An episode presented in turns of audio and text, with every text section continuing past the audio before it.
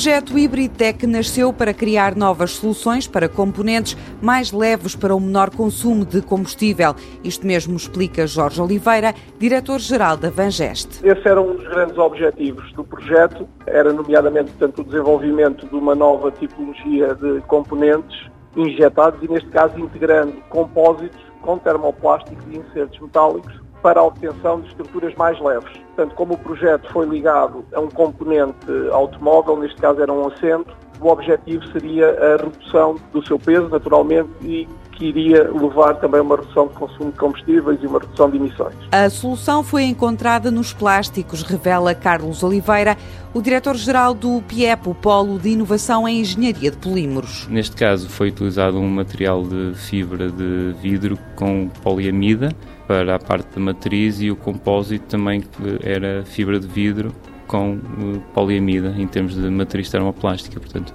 uh, digamos que nós conseguimos ter uma dimensão de peso à volta de 40 a 45% em comparativo com as soluções atuais. O Hybridtech, desenvolvido entre três empresas do grupo Vangeste e o PIEP, teve ainda um outro objetivo, acrescenta Carlos Ribeiro. Havia um último objetivo que era tentar fazer isto num único passo de produção, a fim de evitar as várias montagens, soldaduras, pinturas que são necessárias nos componentes metálicos. Portanto, esses objetivos foram totalmente cumpridos no, no âmbito. E conseguem construir a base de um assento de uma só vez? Sim, um único processo. Digamos que vamos dizer que tem três fases integradas: uma fase de corte, uma fase de aquecimento e uma fase de injeção do, do produto final.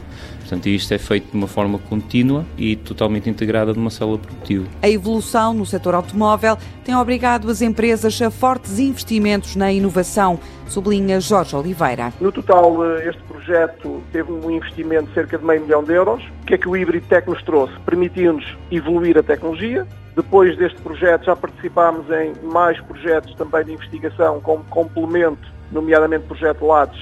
E hoje em dia a MP Tool tem no seu core business também já a produção de moldes em que aplica esta tecnologia de desenvolvimento de sobreinjeção em compósitos com inserção metálica, tanto para a indústria automóvel como para a indústria aeronáutica. Os plásticos e compósitos a ganharem terreno nos automóveis face aos componentes metálicos para uma melhor performance e maior segurança e conforto.